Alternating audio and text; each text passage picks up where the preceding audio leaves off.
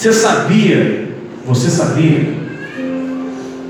que para cada um sim que você recebe desde o seu nascimento, você recebe pelo menos nove nãos? Não é uma palavra que nós conhecemos muito bem. E muitas vezes você fala sempre para o seu filho: olha, não faça isso, não faça aquilo, não vá ali, não suba lá, não pegue isso, não pegue aquilo, não diga isso. E a pessoa entende muito bem que não é para você evitar, não fazer. Só que tem um problema. Quando se trata dos outros, é fácil dizer não. A pergunta é: nós estamos conseguindo dizer não para aquilo que nós precisamos dizer não?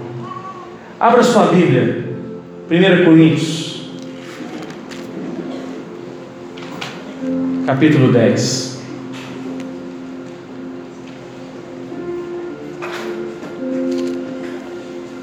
Há um tempo atrás eu preguei aqui sobre arrependimento.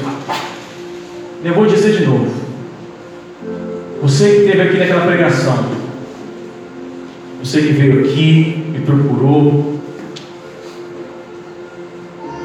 você ouviu aquela palavra, ela falou no seu coração. E você talvez falou, pastor, eu entendi que eu preciso me arrepender, mas agora eu não sei como viver uma vida e dizer não ao pecado. Porque é difícil dizer não para o pecado. Nós vemos uma época hoje que as pessoas acham que a graça te dá a condição de você pecar. Mas as pessoas não entendem que esse não é o principal propósito ou realmente o que a graça faz na minha vida e na sua vida. A graça nada mais é do que uma capacitação de Deus derramada sobre as nossas vidas, que nos possibilita viver uma vida sem pecado. Aí você fala assim, pastor, isso quer dizer que eu não vou pecar? Não disse isso. Eu quero dizer que o que vai fazer você vencer o pecado é a graça de Deus. 1 Coríntios capítulo 10, verso 12 diz assim: Assim, aquele que julga estar firme, cuide-se para que não caia. Não sobreveio a vocês tentação que não fosse comum aos homens. E Deus é fiel, Ele não permitirá que vocês sejam tentados além do que podem suportar. Vou ler de novo. Não sobreveio a vocês tentação que não fosse comum aos homens e Deus é fiel, diga assim: Ele é fiel. Ele não permitirá que vocês sejam tentados além do que vocês podem suportar. Que, que a palavra de Deus está dizendo? Ela começa com uma advertência. O apóstolo Paulo diz assim: Olha, você que está em pé, cuidado para você não. Irmão, ficar de pé não é o mais difícil. Uma pessoa sair do pecado, uma vez que ela recebe a graça de Deus, ela ouve a palavra de Deus e ela é, ela é encontrada por Jesus, ela se levanta. É maravilhoso, é um processo de transformação, é o processo da salvação. Não há nada mais maravilhoso do que isso. Todavia, esse é apenas o primeiro passo, porque você foi colocado de pé. Mas agora, nós precisamos permanecer de pé. Dizem algumas pessoas que chegar ao topo não é o mais difícil, mas o mais difícil é permanecer no topo. Na vida da gente é assim. É fácil passar, talvez, é mais fácil passar uma prova na faculdade do que permanecer cinco anos, talvez, ou quatro anos, tirando boas notas. É fácil estabelecer um namoro, um noivado, um casamento, mas é muito mais difícil permanecer num relacionamento comprometido e fiel. Fácil você ser batizado, levantar a sua mão, converter-se a Jesus, estar em uma sala e vir se batizar. Mas é mais difícil você permanecer firme na fé. O apóstolo Paulo está dando um conselho à velha igreja de Corinto, aquela velha igreja que tem três semanas que eu pego sobre ela. Era uma igreja de pessoas complicadas, eu falei. E ele diz aqui: olha, você está de pé, cuidado para você não cair. Meus irmãos, é importante nós entendermos isso. Porque todos nós, independente do pastor, qualquer um de nós, se você está de pé, você deve vigiar. A Bíblia fala que nós devemos orar e vigiar. Por quê? Porque quando nós vigiamos, nós evitamos de cair. E nós oramos para nós não cairmos em tentação. Vigiar é para você observar o problema. E orar é para você ter forças para vencer o problema. Irmãos, nós vivemos numa época complicada. Hoje as pessoas elas vêm para a igreja, mas muitas vezes a sua maneira de pensar é uma maneira ainda carnal, uma maneira do mundo. Elas entram aqui e elas querem estar com Deus.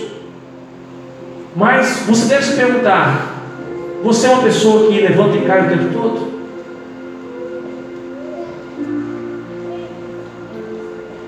Porque se você for uma pessoa que não consegue vencer nunca, você tem que pensar, talvez alguma coisa esteja errada. Será realmente que eu que eu estou atento àquilo que Deus disse que eu preciso estar? Eu estou conseguindo dizer não para o pecado? Se eu chamar você ali para mim e falar assim, olha, vamos ali comigo tomar um sorvete, você vai dizer, claro. Se eu dizer para você assim, vamos ali comigo assistir um filme, você vai dizer, ok. Mas talvez se eu chegar para você e falar, assim, vamos ali cheirar uma droga, vamos ali fumar um baseado, vamos ali é, no prostíbulo, vamos ali é, azarar umas menininhas na balada. Será que você vai conseguir dizer não com facilidade? Ou será que você vai dizer, da mesma forma que você disse para aquilo que é correto, você diz para aquilo que é errado, que você vai fazer? O apóstolo Paulo diz exatamente isso. Quem está de pé, cuidado para não cair. Agora, interessante porque nessa manhã eu estava falando com os irmãos sobre evangelismo no IDEA. Mas o apóstolo Paulo traz uma palavra maravilhosa para a gente no verso 13. Ele diz que não sobreveio a você tentação que não fosse humana ou comum aos homens. Isso quer dizer que qualquer um de nós, quando somos tentados, somos capazes, por Deus, de vencer as tentações. Olha para o irmão que está você pode vencer as tentações em Cristo Pastor, eu já tentei, eu não consigo. Alguma coisa pode estar errada. Alguma coisa pode não estar indo bem na sua vida. Você vai falar assim: é mais forte do que eu. Não é. A não ser que você não esteja em Cristo. A graça é exatamente isso. Ela vem te capacitar a poder viver uma vida vencendo o pecado. Sempre, todos os dias. Isso quer dizer que eu não vou pecar, pastor? Não. Mas o pecado na sua vida vai ser um acidente, não vai ser um estilo de vida. Eu falava com o obreiro Marcel hoje que nós, não sei por que isso, nós estamos acostumados a cantar algumas coisas e falar algumas coisas que nem sempre é verdade. Então eu queria convidar você para abrir um texto e você vai deixar aberto Romanos capítulo 1, verso 28. E às vezes a gente canta algumas coisas, fala algumas coisas, e isso às vezes não é verdade, e isso nos acomoda. Isso nos mantém numa posição de acomodação. Quem já não ouviu a frase que Deus não desiste de você? Você acha que essa frase é verdadeira? Você acha que Deus não desiste de você? Vamos dar uma olhada nesse verso de Romanos 1, 28. E como eles não se portaram de ter o conhecimento de Deus, assim Deus os entregou a um sentimento perverso para fazerem coisas que não. Isso quer dizer assim: chega um momento na vida do homem que se ele não diz não para o pecado, o pecado fica tão comum na sua vida que a única coisa que ele que vai acontecer é que ele vai ter sua consciência cauterizada. E ele não mais vai identificar a diferença entre pecar ou não pecar. Para ele não faz diferença. Sabe o que isso quer dizer? Nessa hora, quando chegar esse momento, Deus desiste de você. Ele os entregou Deus disse: Viva a sua vida sem mim. Faça o que você quiser. Você vai falar assim, mas pastor, eu achei que Deus não desistia da gente. 1 Samuel, capítulo 2, verso 30.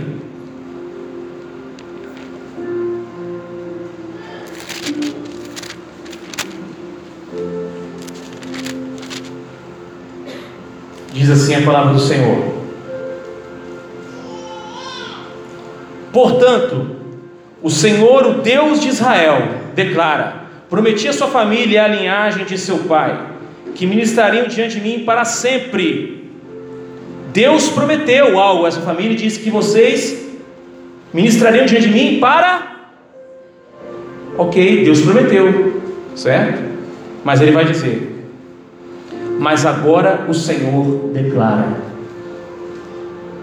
Longe de mim tal coisa, honrarei aqueles que me honram, que me honram mas aqueles que me desprezam serão tratados com desprezo. Deus desiste ou não desiste? Desiste. Mas sabe por que a gente quer acreditar que Ele não desiste? Porque a gente quer falar assim: eu vou levar uma vida de pecado até onde não der mais. Porque eu sei que Deus está lá me esperando. Mas cuidado, porque o pecado é como uma doença. E uma vez que ele alcança a sua alma, ele vai cauterizando a sua consciência, até o ponto de você não perceber mais a diferença entre o que é pecado e o que não é pecado. Entre luz e trevas. A minha fala que se os seus olhos forem bons, todo o seu corpo será luz. Mas se os seus olhos forem maus, todo o seu corpo serão trevas. E quão grande serão essas trevas. Ele está dizendo que se você não tiver cuidado, chegará uma época em que a sua consciência não vai doer mais, ela não vai incomodar mais.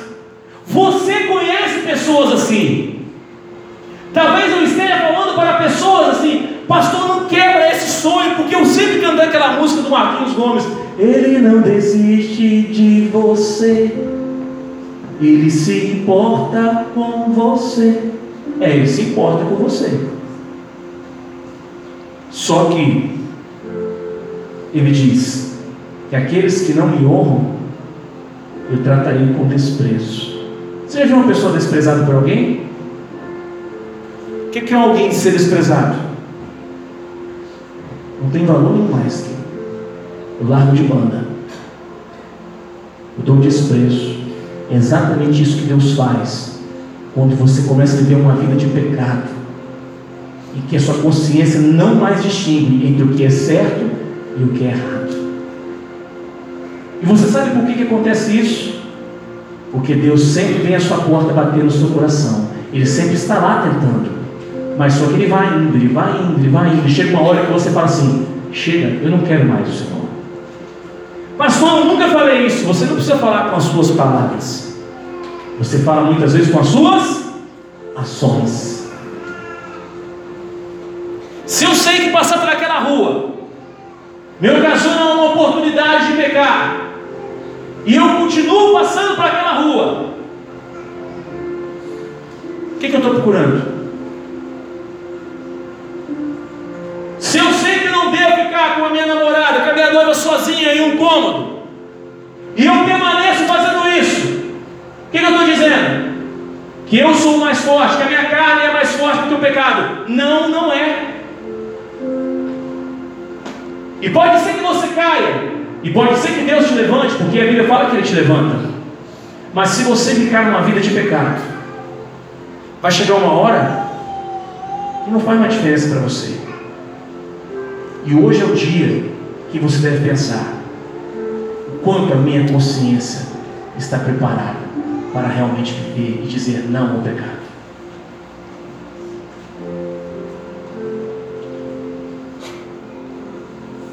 Segundo Timóteo capítulo 3, verso 1 ao 5, o apóstolo Paulo escreve a Timóteo, olha o que ele vai dizer. Sabe, irmãos, é muito interessante. Às vezes a gente é, romantiza o Deus da palavra, mas a verdade é que Deus, o Deus da palavra, não é esse Deus que as pessoas às vezes pregam aí fora. Pastor, mas eu não creio que Deus é dessa forma. Irmão, então quero dizer para você: o seu Deus não pode ser o mesmo que o meu, porque o meu é o Senhor dessa palavra. E se ele falou, é a verdade. Agora, se você quer achar alguma coisa, então você está construindo Deus à sua imagem e semelhança. A Bíblia fala que o homem então fez isso, ele construiu para si deuses e começou a adorar o seu próprio vento, que é muito mais fácil. Nós queremos construir um Deus em nossa imagem e nossa semelhança e viver uma vida que ninguém nos incomode. Pastor Zé esteve aqui na quarta-feira, foi um culto muito abençoado. E ele falou uma coisa verdade, que às vezes as pessoas elas olham para a Bíblia e elas selecionam os versículos que eu quero para a minha vida e aqueles que eu não quero conflitar, eu excluo. Ou você aceita essa palavra 100%, ou você nega ela 100%. Não dá para aceitar ela 99%. 1 Timóteo capítulo 3. 2 Timóteo capítulo 3 verso 1. Lembre a todos que se sujeitem aos governantes e às autoridades.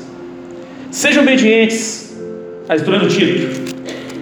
3 aqui. Saiba disso, nos últimos dias sobreviverão, sobrevirão tempos terríveis. Os homens serão, preste atenção, egoístas, avarentos, presunçosos, arrogantes, blasfemos, desobedientes aos pais, ingratos, ímpios, sem amor pela família, irreconciliáveis. O que é uma pessoa irreconciliável para você? É uma pessoa que não tem mais reconciliação. Sabe o que Paulo está dizendo? Que no nosso tempo existiriam pessoas que não se reconciliariam mais com Deus. Tamanho nível de pecado que eles estão vivendo. É fácil entender isso. Quando Deus derruba, derrama um dilúvio sobre a terra, o que ele está dizendo? Só havia a família de Noé. Ele pega a família de Noé e ele derramou o dilúvio sobre a terra. Por quê, pastor? porque havia mais maldade sobre a face da terra e não havia bem suficiente. E as pessoas que estavam no mal estavam num nível de pecado tão profundo que elas não iriam mais se arrepender. Pastor, você está falando sério? Estou. Quando chega em Sodoma, o que, que Deus pede? Abraão começa a orar a Deus. Ele fala: Senhor, se tivesse 50 justos, só destruiria a cidade? Não. Tivesse 40? Não. Tivesse 30? E vai baixando. Não tinha 10. O que Deus faz? Tira Ló e a sua família e destrói Sodoma e Gomorra. Por quê? Porque aquelas pessoas estavam num sentimento, num estilo de vida incapaz de arrependimento. O nível de pecado daquelas cidades era tão grande que a fala que eles tentaram estuprar os anjos que chegaram lá. Você consegue perceber? Aí você fala, pastor, que coisa abominável, irmão. Isso é o que acontece quando você brinca com o pecado demais. Chega uma hora que a sua mente não consegue mais distinguir. E aí a palavra de Isaías se torna na vida dessas pessoas. Tomam o certo por errado e o errado por certo. Talvez eu esteja falando para pessoas aqui nessa noite que estão brincando com o pecado e não conseguem dizer não para ele. Quero dizer para você que se você é essa pessoa e está ouvindo essa mensagem, significa que a sua consciência ainda está funcionando. Se essas palavras tocam no seu coração e te incomodam, significa ainda que a sua consciência ainda não foi autorizada pelo pecado. O que eu faço, pastor, então? Se arrependa para que Deus não entregue você e desista de você. Para que Deus não despreze você. Meu irmão, sei que você pode pensar assim, pastor, mas Deus é amor, Ele é amor, irmãos, e Deus continua sendo amor. Às vezes, quando nós estamos numa vida não muito correta com o Senhor, Deus nos disciplina. E quando nós somos sábios e entendemos e temos o discernimento, nós aceitamos a disciplina do Senhor. E aí, isso nos dá a chance de mudar o rumo e dizer não ao pecado. Mas muitos de nós, às vezes, Deus está disciplinando, Deus está falando, Deus está chamando, mas a gente insiste em desobedecer ao Senhor. Cuidado, irmão. Talvez não haja tempo para você retornar do caminho da qual você está indo. Irmãos, não é fácil viver nesse mundo. Não é fácil viver nesse mundo. Os problemas são enormes. São grandes, irmãos. São muito grandes. Sabe, quando eu estou em casa falando com a Carla, a gente liga a televisão, vê alguma coisa no jornal. No jornal eu não assisto mais televisão. Às vezes você vê alguma coisa ali no YouTube, aí você fala, rapaz, um nível de crueldade, um nível de pecaminosidade das pessoas está cada vez maior. Eu vi esses dias atrás que pessoas estão roubando nenéns no hospital para estuprar os nenéns. Aí eu falei que nada podia ser pior do que isso. Aí eu descobri que pode que pedófilos estão se casando para terem filhos para estuprar seus, seus próprios filhos. Irmão, vou dizer uma coisa para você: essas pessoas não se arrependem mais. Elas não se arrependem mais. Elas chegaram numa degradação mental tão grande que ia falar de mente reprovada. Não espere arrependimento dessas pessoas, porque não vai se arrepender mais. O nível de pecado chegou a uma profundidade tão grande, tão grande. Aí você fala, mas Deus é amor. Mas a palavra diz que se Ele é amor, Ele também é justiça. Deus ama o pecador, e eu já falei isso aqui, Ele ama mesmo. Mas no final, depois que a porta da graça fechar, os únicos pecadores que serão salvos serão aqueles que se arrependeram. Pois aqueles que não se arrependeram no tempo oportuno serão jogados no inferno. Você pode falar, quanto tempo eu tenho, pastor? Não sei. Você entrou aqui agora, quantos anos você tem?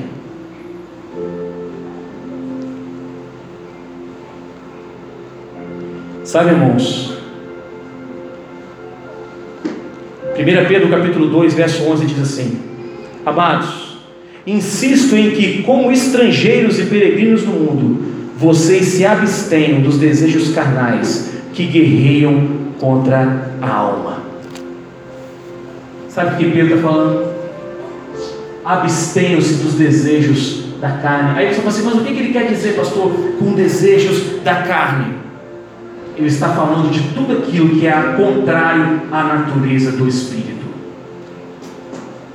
Abstenham-se dessas coisas, porque essas coisas visam única e exclusivamente destruir a sua alma.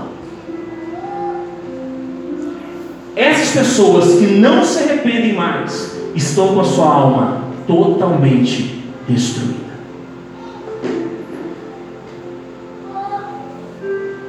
A palavra de Deus diz em Apocalipse: aquele que está limpo, limpe-se mais, mas aquele que está sujo, suje-se ainda mais. Irmão, não se iluda.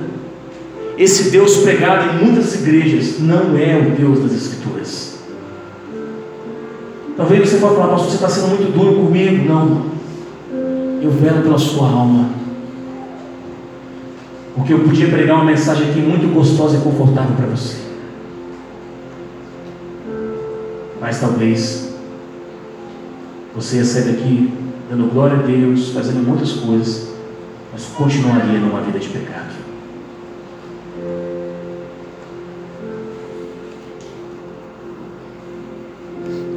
Sabe, irmãos, nós devemos ficar longe dos desejos carnais, longe, o mais longe que puder. Pastor, você está querendo dizer que eu tenho que ficar longe do sexo? Não, o sexo não é pecado, desde que feito dentro do matrimônio. Agora você é um jovem, um adolescente. Aí você, ah, eu quero namorar. Aí começa, aqui, namorar para quê? Ah, eu quero namorar. Irmão, quem namora tem um intuito de casar. Se você não namora para casar, você está em pecado, irmão. Esse negócio de vou ficar para te conhecer, vou experimentar de você, não existe self-sexo de homem e de mulher por ele. Até hoje você está mais na igreja.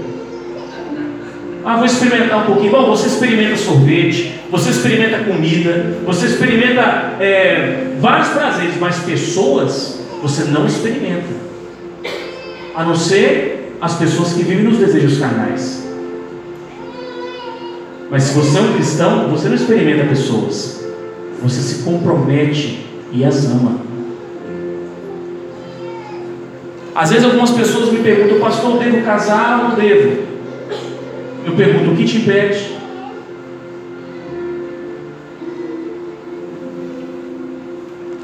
Pastor, eu não estou conseguindo resistir, não, meu querido. Faz como o Paulo falar, falar. Melhor você casar do que? Se abrasar. O que é se abrasar? Ficar só no. Não dá, não. Não dá.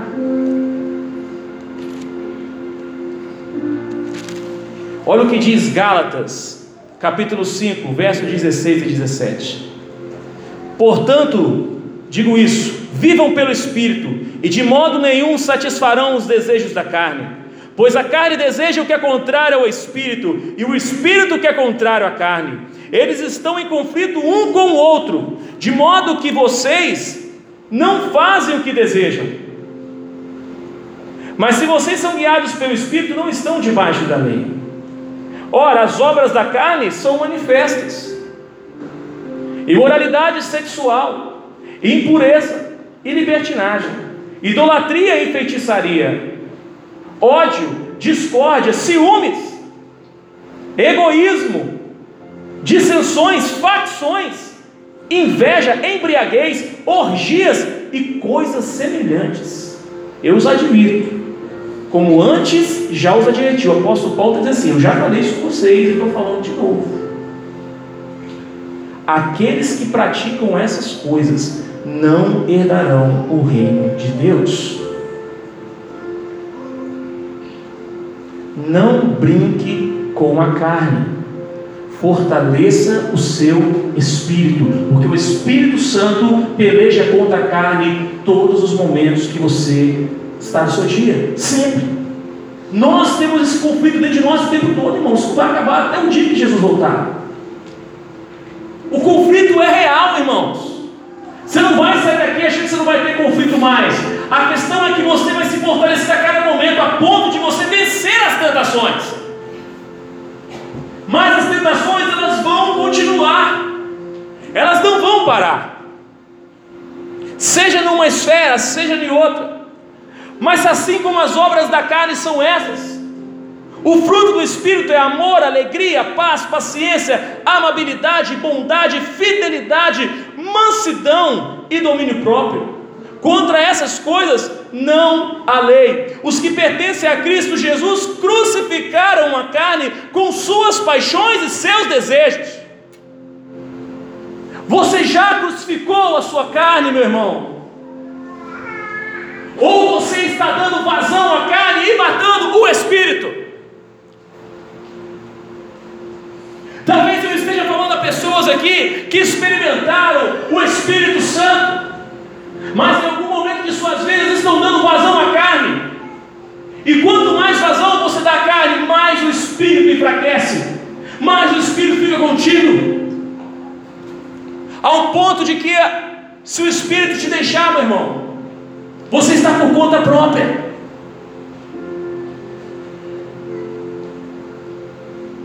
Pastor, eu não acredito nisso que você está falando. Está falando que o Espírito vai me deixar. Eu não acredito. Eu não acredito que uma pessoa pode experimentar o Espírito Santo e perder o Espírito Santo. Eu não acredito que alguém possa experimentar o Espírito Santo, for iluminado pelo Espírito Santo e deixar o Espírito Santo. Hebreus capítulo 6, verso 4, verso 4 diz: Ora, para aqueles que uma vez foram iluminados, provaram dom celestial, tornaram-se participantes do Espírito Santo. O que é tornar-se participante do Espírito Santo? Eu e você, igreja, somos participantes do Espírito Santo. Experimentaram a bondade da palavra de Deus e os poderes da era que há de vir e caíram. Aqui está falando de pessoas que passaram por todo um processo espiritual da vida, experimentaram a palavra, a bondade, as benesses do Espírito Santo, não podem negar a existência de Deus. Mas caíram. Aqui diz: e caíram. Sabe o que a palavra de Deus diz? É impossível que sejam reconduzidos ao arrependimento, pois para si mesmo estão crucificando de novo o Filho de Deus, sujeitando a desonra pública. A Bíblia diz que é impossível que eles sejam reconduzidos ao arrependimento. O que está falando? Da mesma coisa que eu comecei falando. O pecado chega a um nível tão alto na vida da pessoa que ele não vai mais se arrepender. E a Bíblia fala que se ele experimentar, isso aqui está falando para a gente que está dentro da igreja, ele pode experimentar todas as belezas do Espírito Santo, mas se ele cair, e aqui quando fala cair, não é que ele cometeu um pecado, Aqui quando ele fala que ele caiu, é o cara que abandonou, apostatou da fé. Ele falou assim: Eu não quero mais esse Deus. Eu quero viver minha vida do meu jeito. Eu quero fazer o que eu quero. Eu não quero fazer o que a palavra diz que eu tenho que fazer. Eu quero fazer o que eu quero. Eu quero tomar as minhas decisões. Então a essas pessoas é impossível se arrepender. Pastor, eu não estou acreditando no que eu estou ouvindo.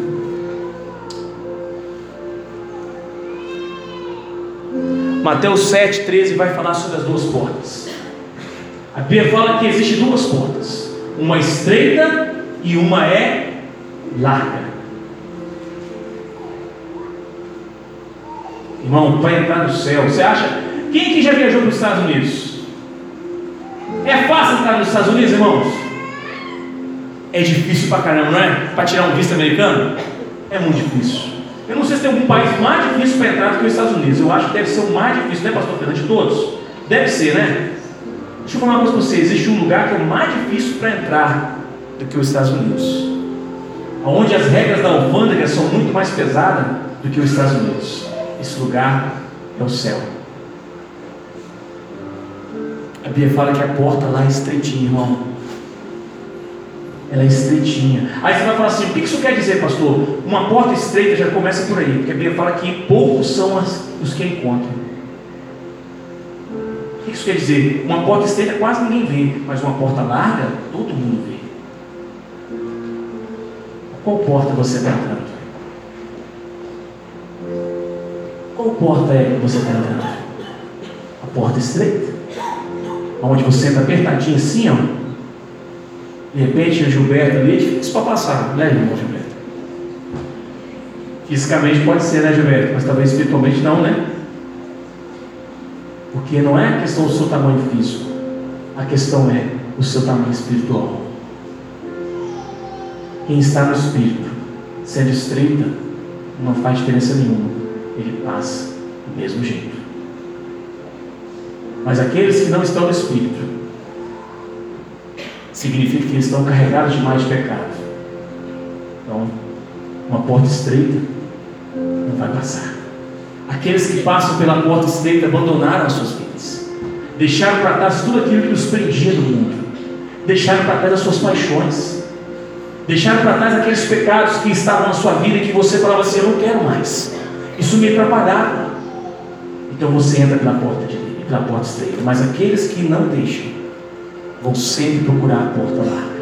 A Bíblia fala que aquele que está nas trevas, ele não vem para a luz. Por que ele não vem, pastor? para que as suas obras não sejam manifestas. Conhece aquela pessoa que ele fala assim: hoje eu não vou no culto. Por quê? Porque ele já ele ficou aquele dia todo pecando. O medo dele chegar aqui e Deus falar com ele: Você está pecando, seu miserável. Ele sabe. Mas o que ele faz? Ele inventa uma desculpa esfarrapada e não vem. Só que não adianta, irmão. Você pode até não estar aqui. E Deus pode não falar com você aqui. Mas você será bem-aventurado se ele te pegar na curva. E quebrar sua cara todinha. Se ele quebrar sua cara todinha, irmão, e você se arrepender, glória a Deus por isso. Melhor ele quebrar sua cara e você ir para o céu, do que ele desistir de você. E você com a cara, o corpo, a cara perfeita, tudo para o inferno. A Bíblia fala que Deus disciplina aqueles que ele tem por filhos. Deus não vai forçar você a entrar pela porta estreita. Você só entra se você quiser. Deus não vai forçar você a entrar por nenhuma das portas. Você é que escolhe. A salvação é um atributo divino, provém de Deus. Mas a decisão é sua. E eu e você vamos responder pelas nossas decisões. Sabe? Eu me lembro aqui de Daniel. Daniel, aproximadamente 12 a 15 anos. O pessoal entra lá e captura Daniel e leva para Babilônia. Daniel é um menino novo, mas um menino temente a Deus. E ele chega na Babilônia e logo eles percebem que aqueles meninos ali que vieram com ele, seus amigos, têm valores. Então Daniel, a Bíblia fala Daniel capítulo 1, que ele resolveu não se contaminar com as iguarias do rei. Ele disse não. Um adolescente, irmão. Ele disse: Não, eu não aceito. Não tem adolescente que não resiste nem a olhar uma imagem pornográfica no telefone, não resiste a uma piadinha maldosa, não resiste a um encontro, infortúnio que não deveria ir. Não resiste a amizades insanas. Você que é adolescente, que está me ouvindo, Deus quer que você seja como Daniel. Daniel disse não para o pecado. E a Bíblia fala que mais à frente ele seria aprovado novamente. Porque lá, quando chegou na hora dele dizer, ou você para de orar ao seu Deus, ou você vai para a cova, ele falou: eu não vou parar de orar, meu Deus. Eu vou para a cova. Porque a Bíblia fala que Daniel era uma pessoa íntegra. Ele amava a Deus. Ele amava a Deus. Irmãos, a gente precisa entender que Daniel honrava os seus princípios. Se você for lá para Daniel 6, você vai ver o que aconteceu. A Bíblia fala que eles olhavam para Daniel, aqueles homens ímpios, e eles não conseguiam ver nada que eles pudessem condenar Daniel. E tipo assim, então só tem um jeito da gente condenar esse cara. Vamos arranjar alguma coisa que ele só faça para esse Deus e vamos impetrar um decreto, vamos fazer impetrar esse decreto. Eles fizeram. Daniel permaneceu o mesmo. Sabe o final da história? Os leões não devoram Daniel, mas devoram esses sacerdotes que clamaram contra ele. Se você estiver se colocando no Espírito, o Senhor te dará vitória sobre a carne. Coloque-se no Espírito, irmão. E você verá coisas maravilhosas. Bíblia fala assim: recebereis poder. Que poder é esse que nós recebemos, irmãos? De sermos testemunhas. O que isso quer dizer, pastor? Quer dizer que eu posso viver a mesma vida de Cristo se eu sou a pessoa que Deus diz que eu sou. Quem você é?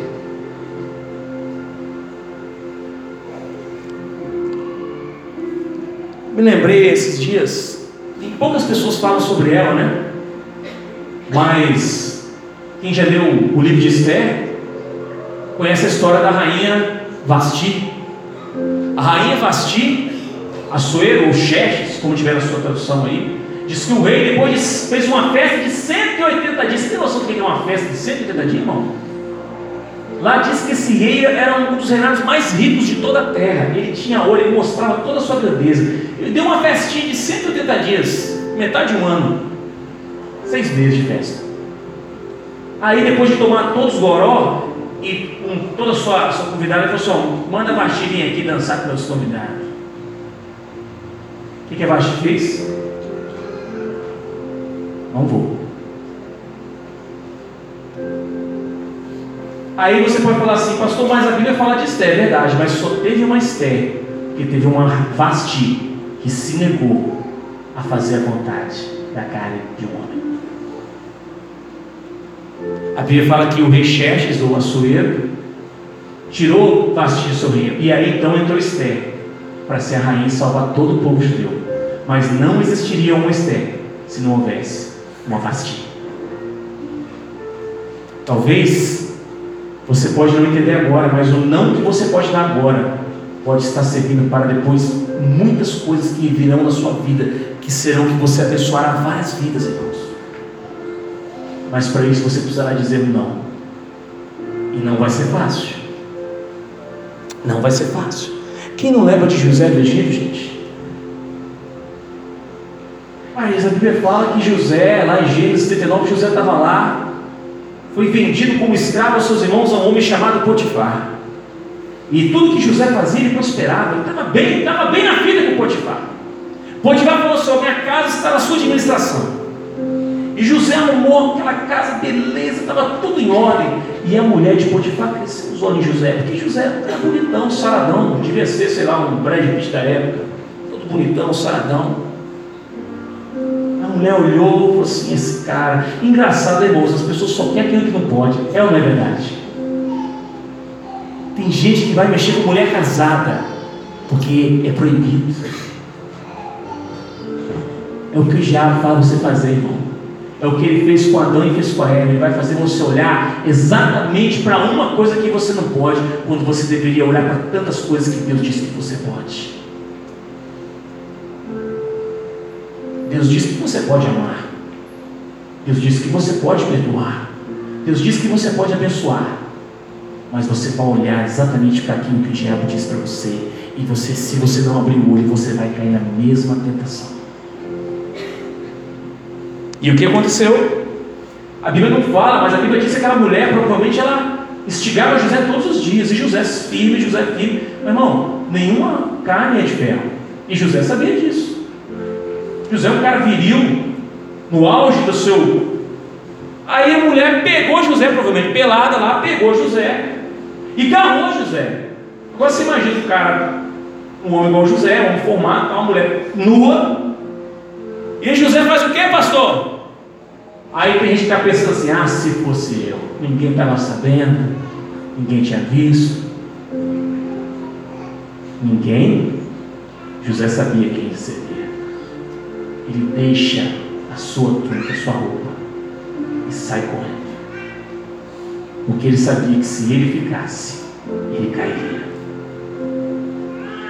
Naquela hora José reconheceu a sua fraqueza e falou assim: Eu não vou brincar com fogo, porque quem brinca com fogo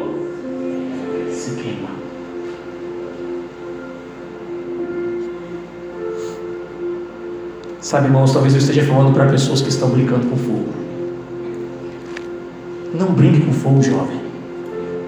Não vá a lugares que você sabe que não tem nada para você lá. Homens, não brinque com fogo. Sabe aquela mulher do seu trabalho que está te assediando? Não brinque com fogo. Mulheres, não brinque com fogo. Não dê atenção. Uma vez eu falei aqui, cuidado você com a internet. Não brinque com fogo. Porque quem brinca com fogo acaba se queimando. E sabe de uma coisa que eu vou falar para você? Quem brinca com fogo e se queima, sobe fumaça. Todo mundo vai saber que você se queimou. Depois, não adianta procurar o pastor. Não adianta. Adianta procurar Deus antes de você se queimar. Tem chance para você? Tem. Mesmo que você se queime, Deus te ergue, te ergue, mas o preço que você vai pagar agora é muito mais alto. Que agora a sua reputação foi para o lixo. Quem você era foi para o lixo. A sua credibilidade foi para o lixo. E aí você acha que você vai levantar de lá e as pessoas vão olhar para você rapidinho e vão dizer assim: pode vir. Não, irmãos. Uma vez que a confiança é quebrada, ela tarda para ser reconquistada. Pois bem, sabe o que é interessante? A gente lembra sempre da, quando a gente fala de tentação, a gente lembra de quem? Jesus no deserto, não é verdade? E toda vez que a gente lê aquele texto, a Bíblia fala que o diabo tentou Jesus três vezes, não foi isso? Não é isso? E a gente tem uma falsa ideia de que o diabo só tentou Jesus ali no deserto. uma falsa ideia. Lucas capítulo 4, verso 13 vai dizer assim. Vou ler a partir do. Vou ler a partir do 9, depois do 10. Jesus então refuta o diabo e diz ali, e diz, no 12 diz: Jesus respondeu: Dito está, não põe à prova o Senhor, o seu Deus. Tendo, aí verso 13 diz assim: tendo terminado todas essas tentações, o diabo o deixou. Deixou de uma vez, pastor? Acabou? O deixou até ocasião oportuna. O diabo é um oportunista. E com certeza Jesus foi tentado outras e outras vezes. Com certeza. Não pense você que quando você vence uma tentação, que o diabo não vai voltar para te tentar de novo, ele vai buscar uma ocasião oportuna. Mas tem uma resposta para você. A Bíblia fala: não deis lugar ao diabo. Sujeitai-vos debaixo da potente mão de Deus. E o diabo fugirá de vós. O que é se sujeitar debaixo da potente mão de Deus, pastor? É você procurar uma vida no Espírito Santo. Irmãos, eu estou chegando ao final. E agora eu queria te fazer uma pergunta.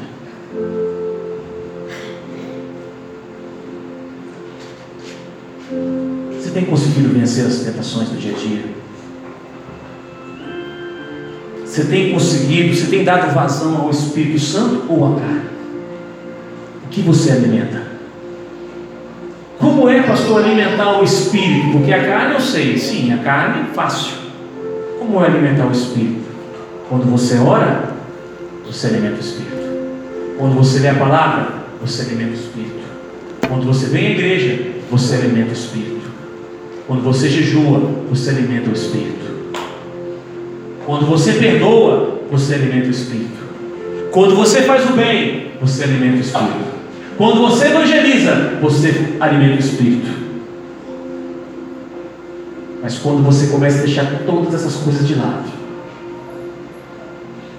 pode ter certeza, a neutralidade não é de Deus. Se você não alimenta o espírito, a sua carne será alimentada. Feche seus olhos, irmãos.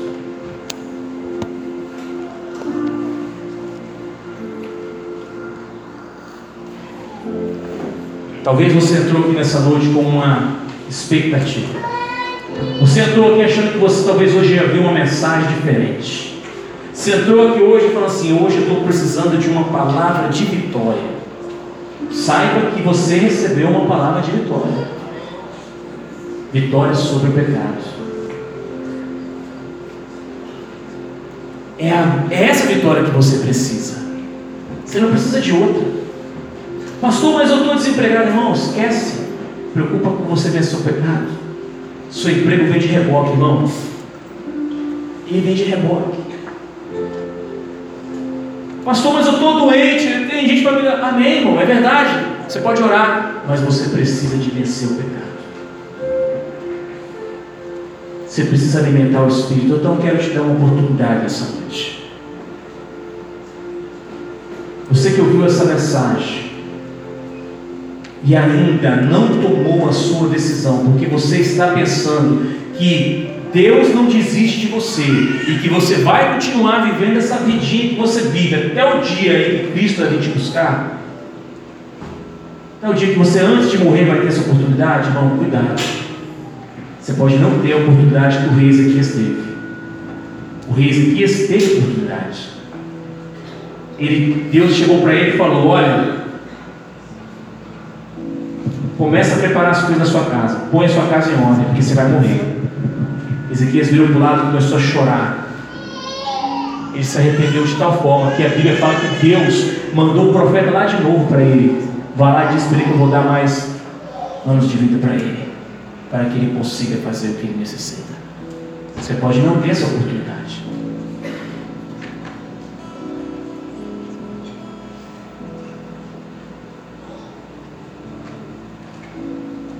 Você que entrou aqui nessa noite ainda não aceitou a esse Deus, hoje é o dia. Que dia, pastor? É o dia de você dizer para todo mundo que você abandonou o pecado e se voltou para Deus. Deixa eu dizer uma coisa para você. Pastor, eu tenho que fazer isso publicamente. É importante que você faça publicamente. Por quê, pastor? Porque Jesus foi para a cruz nu publicamente por você. A Bíblia fala que aqueles que confessarem Jesus diante dos homens, Ele os confessará diante de Deus, Pai. Mas aqueles que se envergonharem dele diante dos homens, Ele se envergonhará deles diante do Pai. Queria pedir que a igreja fechasse os seus olhos e orasse agora. Nessa hora não é uma batalha espiritual que está sendo travada é uma batalha por almas. É uma batalha por vidas. Talvez eu esteja falando para a pessoa que entrou aqui como o último fim de esperança de se libertar desse pecado. Eu quero dizer para você que Deus tem vida abundante para você. Você não precisa ficar nessa vida miserável que você está vivendo. Deus tem algo maravilhoso. E não são carros, não são empregos, não são mansões. Deus tem para você vida abundante ao seu lado, vida eterna para você.